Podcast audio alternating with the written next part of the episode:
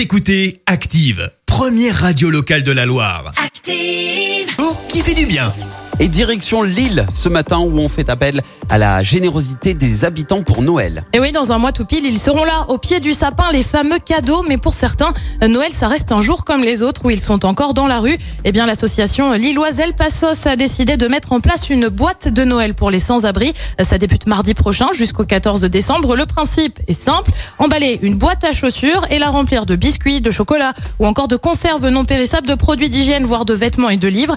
Bref, tout ce qui peut apporter un peu de réconfort, indique l'association. Les boîtes sont ensuite récupérées par les membres d'El Pasos pour être redistribuées le 18 décembre prochain. Ça fait maintenant 4 ans que l'association mène cette opération. L'année dernière, euh, plus de 4000 boîtes ont, ont ainsi été distribuées. Écoutez Active en HD sur votre smartphone, dans la Loire, la Haute-Loire et partout en France, sur activeradio.com.